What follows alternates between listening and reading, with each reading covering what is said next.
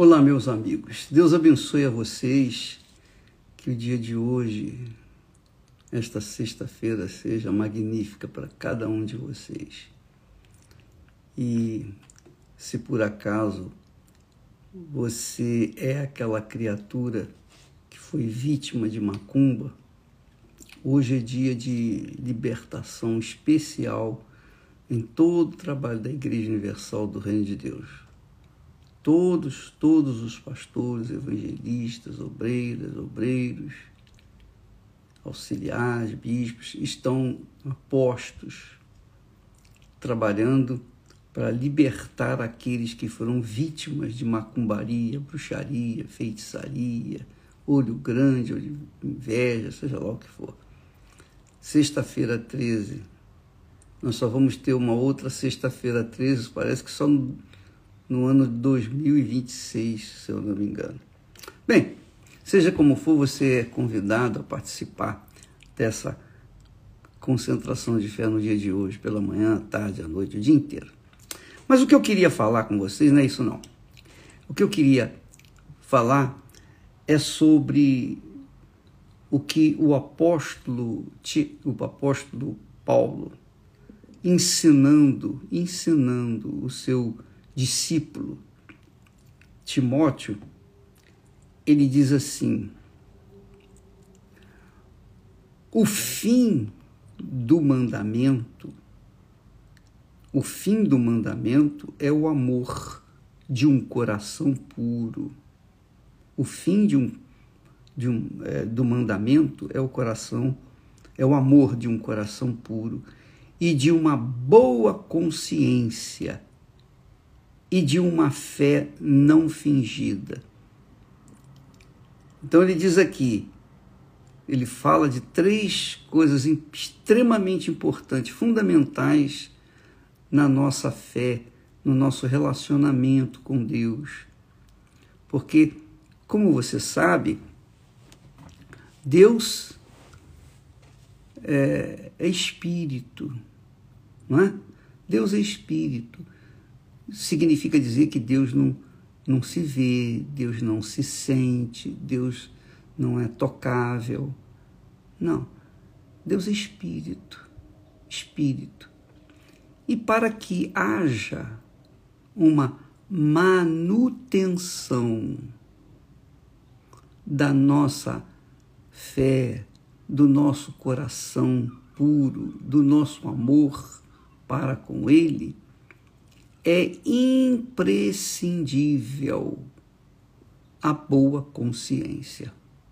A boa consciência. Ele fala: ora, o fim do mandamento é o amor. Quer dizer, o amor é o, digamos assim, é o resultado final de todos os mandamentos, de todos os mandamentos, de todos os preceitos, de tudo que vem de Deus. Tudo que vem de Deus é para o nosso bem. E o final é o amor. Por isso que João chega ao ponto de dizer que Deus é amor, define Deus como o amor. Então, o fim do mandamento é o amor. Agora veja bem. O fim do mandamento é o amor de um coração puro coração puro. Nós vamos é, focalizar esse coração puro.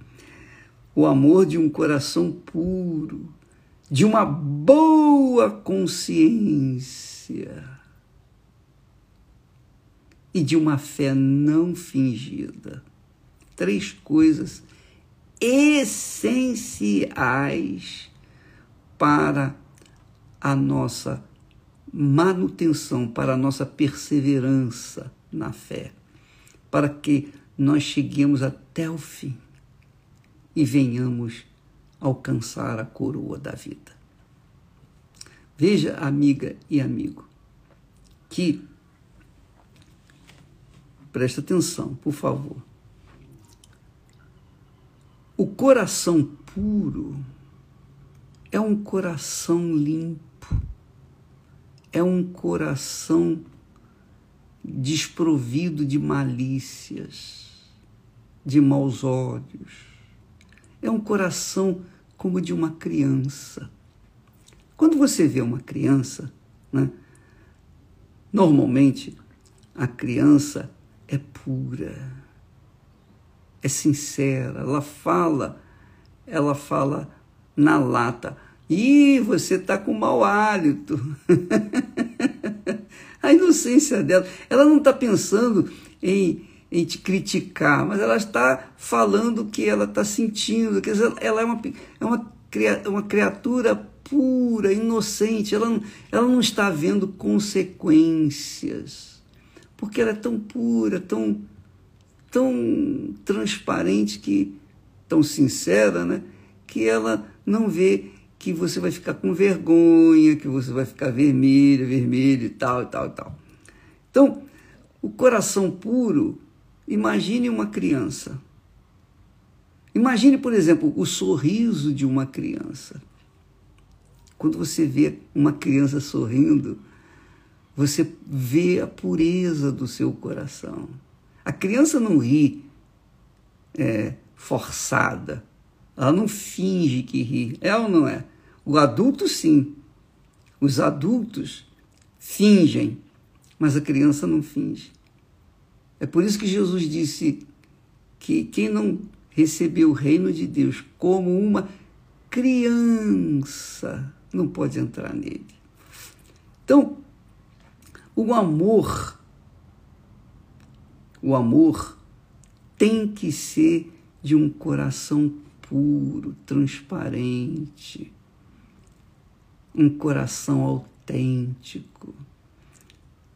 Isso é o amor. E de uma boa consciência. A consciência todo mundo sabe, o adulto sabe o que é a consciência. Talvez a criança não saiba, mas o adulto sabe do que é uma boa ou do que é uma má consciência. Quando nós cometemos alguma falta, alguma falha, algum pecado, imediatamente, automaticamente, a nossa consciência dói. É ou não é? Não dói? Não dói a sua? Eu lembro que muitas vezes a minha consciência doeu, quer seja por um pecado, por uma falha, por uma fa palavra que eu coloquei de forma é, indesejável mas eu falei na hora da, da ira, na hora da revolta, a gente fala é, praga, a gente fala um monte de coisas que a gente não queria falar. Isso, isso é normal. Mas o importante é que quando nós erramos, qualquer que seja o erro, por menor que seja, a consciência lateja. A consciência. Porque a consciência é como se, é como se fosse um termômetro da alma. Quando a consciência lateja, então a pessoa ela fica em dúvida. É ou não é? É porque ela sabe, a pessoa sabe que ela cometeu uma falta, uma falha e que ela vai colher as consequências, os frutos daquilo. Então, a boa consciência. E ele fala de uma fé não fingida. Uma fé não fingida. Quer dizer, uma fé autêntica. A fé fingida era a fé dos hipócritas, dos fariseus, dos escribas, que conheciam bem a Bíblia, porque eles copiavam a Bíblia. Escribas eram aqueles que copiavam a Bíblia, os, os mandamentos, os profetas, os salmos. Então, esses escribas conheciam a Bíblia de core salteado, porque eles não faziam outra coisa na vida. Desde que aprenderam ler e escrever, eles só faziam copiar a Bíblia copiar. Todos eles copiavam. Então eles tinham um conhecimento vasto, enorme do que estava escrito. Mesmo assim, a fé deles não era autêntica, não era transparente. Era uma fé fingida, fingida, hipócrita. Eles fingiam que criam para os outros, para mostrar para os outros que eram leais, fiéis a Deus. E isso acontece muito dentro das igrejas, religiões. Você sabe que as religiões, as igrejas, são uma fábrica de hipocrisia, fábrica de hipócritas. Às vezes as pessoas são incrédulas, elas não querem se converter porque ela, elas sabem, elas conhecem, elas conhecem os meandros do que acontece dentro da igreja, as fraquezas, as hipocrisias, os fingimentos, as orações repetidas, rezas, e, e que a pessoa faz sem ter qualquer sentimento para com aquilo que está lendo ou está falando. Então, você há de observar nesse texto, e Paulo fala de um exemplo disso, ele diz lá que conservando a fé, na mesma carta a Timóteo, conservando a fé e a boa consciência, a qual, quer dizer, boa consciência, a qual, rejeitando, fizeram naufrágio da fé. Ele diz isso com respeito a Himeneu e também Alexandre. Eram dois discípulos dele, entre os muitos, que deixaram a sua boa consciência, deixaram minar-se com a má consciência e acabaram naufragando na fé. Isso é um fato, isso é uma realidade, tão certo como Deus existe. As pessoas naufragam na fé não é por causa das outras pessoas, não elas naufragam na fé porque elas deixaram, permitiram que a sua consciência, a sua boa consciência, se contaminasse com o veneno que o mundo se nos apresenta. Então, eu queria que você prestasse bastante atenção.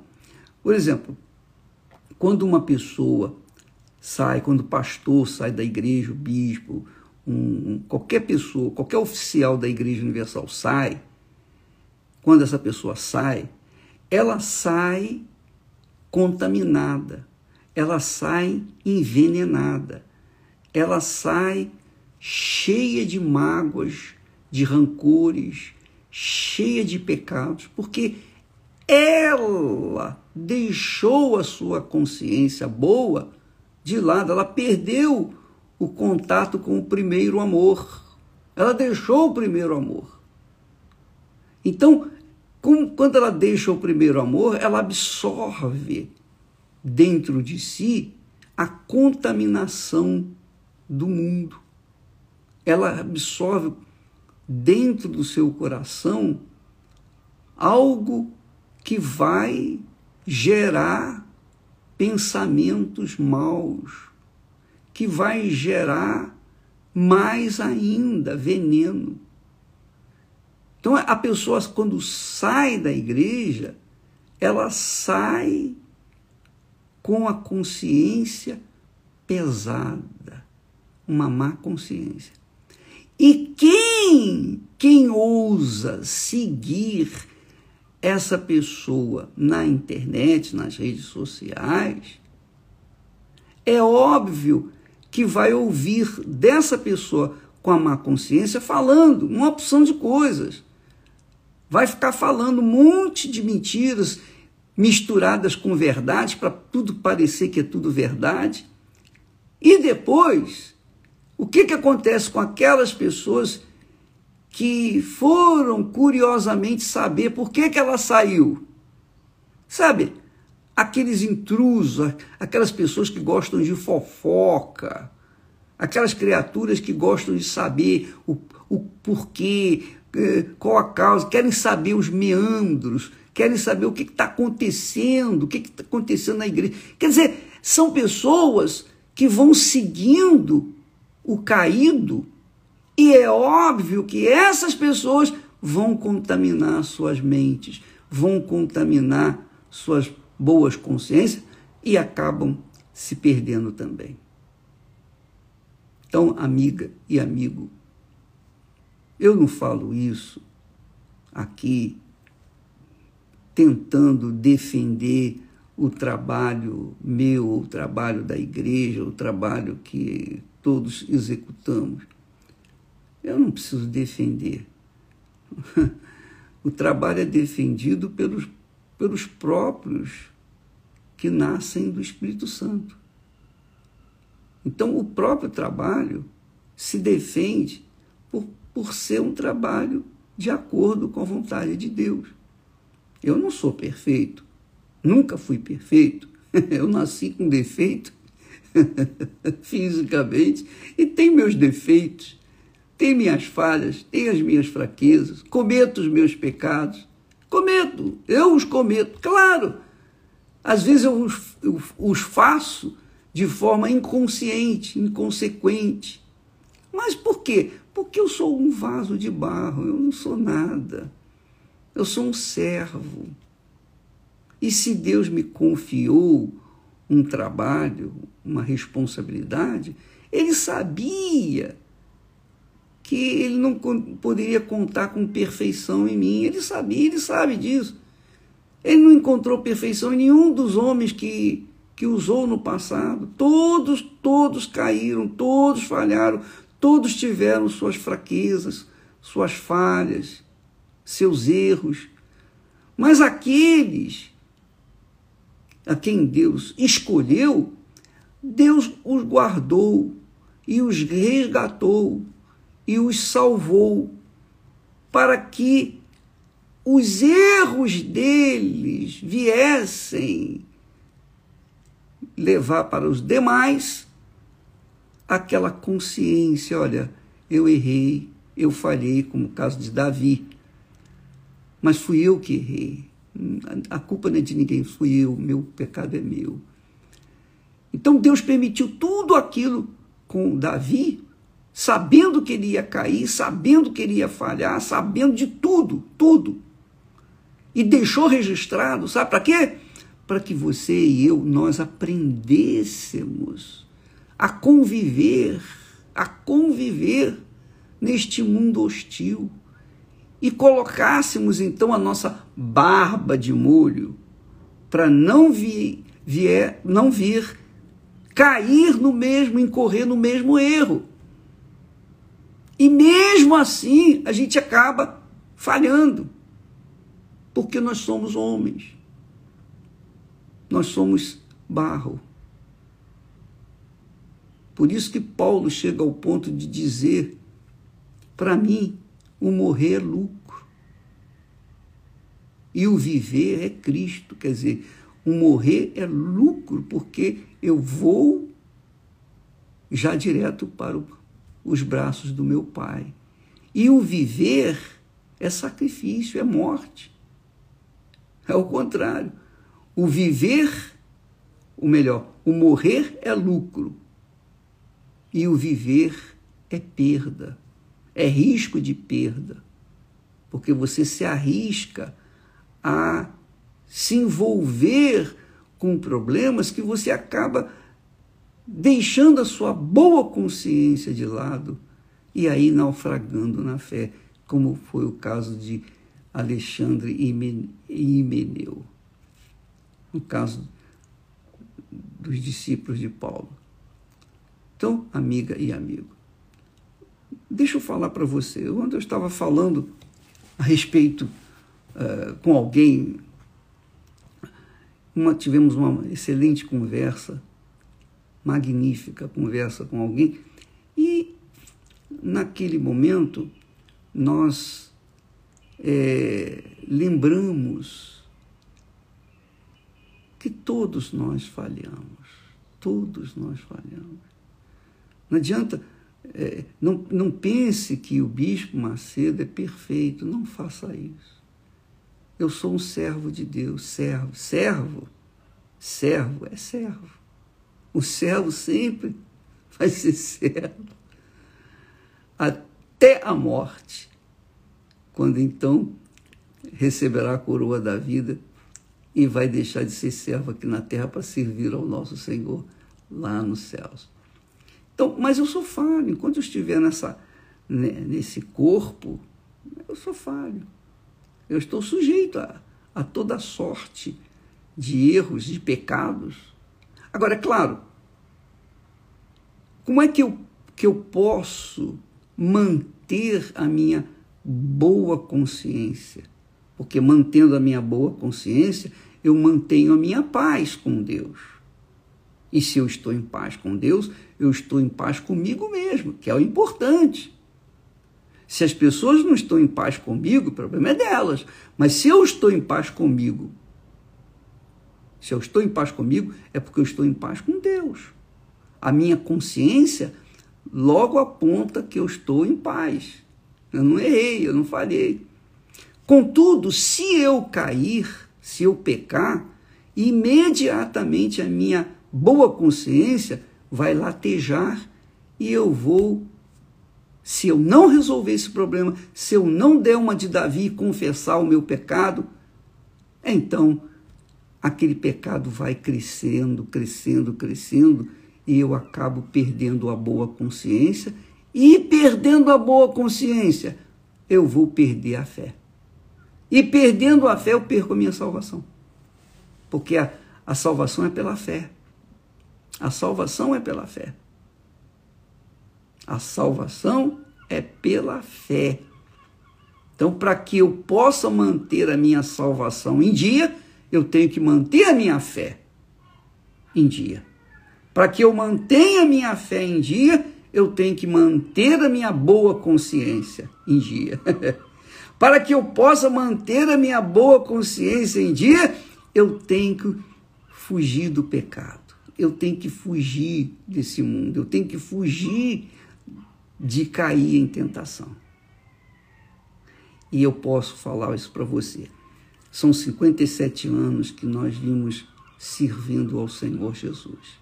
Que Ele me salvou, me batizou com o Espírito Santo, etc. Eu farei ah, eu falhei. Eu errei, eu errei. Eu pequei, eu pequei. Mas por que, que eu ainda estou aqui vivo? Porque eu me consertei com meu Senhor.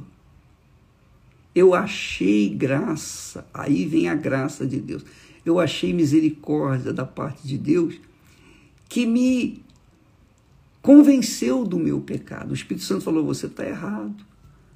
Então eu me submeti pedi perdão, confessei os meus pecados, me lavei, fiquei purificado. Então, eu mantive novamente a minha boa consciência. Minha consciência estava limpa, meu coração estava puro e consciência limpa e a fé que agrada a Deus. Então, minha amiga, deixa eu repetir isso para você não se esquecer. Para que eu possa manter a minha fé, a minha comunhão com Deus. Fé é certeza, convicção, comunhão com Deus. É uma ponte entre eu e Deus, é, é um canal de, de comunicação entre eu e o, e o Deus Todo-Poderoso. Então, esse é o canal, é a fé. Então, a certeza. Para que eu mantenha essa fé pura, eu preciso manter a minha consciência pura. Porque a minha consciência pura vai gerar uma fé pura. Mas se a minha consciência falhar, se a minha consciência latejar, significa que eu arranjei um pecado, eu cometi um pecado. Cometendo aquele pecado, a minha consciência fica manchada e a minha fé fica neutralizada. Então, uma coisa vai dependendo da outra. E é E é isso que faz muita gente cair na tentação. O, você cair, Deus sabe que todos nós caímos, todos nós falhamos, todos nós erramos. Deus sabe. É por isso que Jesus manda que a gente vigiar, manda a gente vigiar e orar, para que nós não entremos em tentação e não venhamos cair em tentação. Então a pessoa tem que estar permanentemente vigiando, guardando a sua boa consciência. Porque é mais preciosa você guardar a sua consciência, é mais precioso você guardar a sua consciência, a sua boa consciência, do que propriamente você querer fazer trabalhos evangelísticos, querer fazer a obra de Deus, querer ajudar as outras pessoas. Porque antes de você ajudar alguém, você tem que se ajudar a si próprio. Como é que você pode salvar alguém se você está se afogando? Então eu parto do, do seguinte princípio: primeiro é a minha salvação. Eu não vou colocar a minha salvação em risco por nada e nem ninguém, nem parente, nem filhos, nem a minha esposa querida, ninguém, nem o meu trabalho, ninguém. Eu vou permanecer firme nas minhas convicções, mas eu preciso ter a minha boa consciência também bem estabelecida. Uma vez a minha consciência estando bem estabelecida, tranquila, então a minha fé será limpa, o meu coração estará puro, o meu amor para com as outras pessoas, para com a, as criaturas que estão ao meu redor, esse vai estar sempre sendo renovado. E o meu amor com Deus acima de tudo. Então, uma coisa leva a outra, mas tudo depende de uma boa consciência. Se você não tiver, não adianta você, por exemplo, você está com a consciência pesada, consciência pesada, hum, latejando, porque a consciência latejando é pecado. E você fazer a obra de Deus, mandar demônio embora. Você pode até mandar demônio embora. Você pode até pregar o evangelho. Você pode até curar os enfermos. Você pode até profetizar. Você pode fazer a obra de Deus. Mas isso não significa que você é a oferta que Deus aceita. Então, sua oferta não serve, embora o seu trabalho pareça aos olhos humanos um trabalho magnífico. Então, antes de, de eu fazer, primeiro tenho que ser. Entendeu? Antes de você, antes de você fazer, você tem que ver o que que você é. Porque se você não é, como que você vai fazer? Então, a fé fingida é justamente essa. A pessoa tenta ma macular ou, ou maquiar, maquiar, passar um, um ruge, um, um batom, um, um colorido no rosto da fé para esconder as suas rugas, esconder as suas manchas, esconder o que é feio. Mas ela parece linda, maravilhosa. Você vê na televisão é uma coisa, mas quando você vê pessoalmente, eu pensei que era assim. pois é. Então, para você, você fazer, primeiro você tem que ser. Primeiro você tem que ser.